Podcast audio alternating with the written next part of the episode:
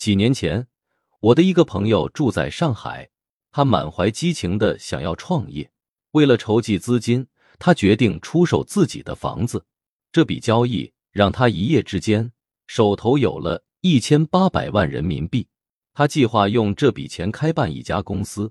正当一切准备就绪时，不幸的是，新冠疫情突然爆发，整个城市陷入了长达一个月的封锁。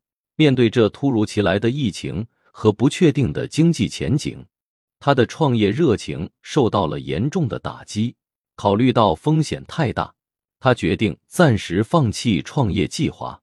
接下来的两年，他没有从事任何商业活动，而是选择了躺平，过着相对宁静的生活。然而，命运似乎还有其他安排。一次偶然的机会。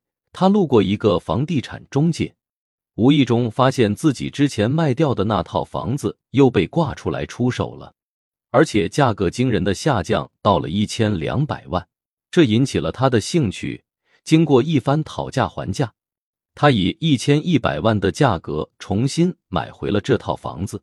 令人难以置信的是，他在这两年的时间里几乎没做任何事，却意外赚取了七百万。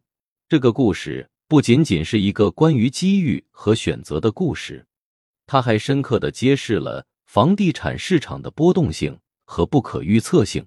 虽然房产并不总是保值，但明智的投资决策可以在不经意间带来丰厚的回报。这次经历对我的朋友来说，就像是一场现实与梦境交织的奇遇，让人不得不感叹命运的奇妙和投资的艺术。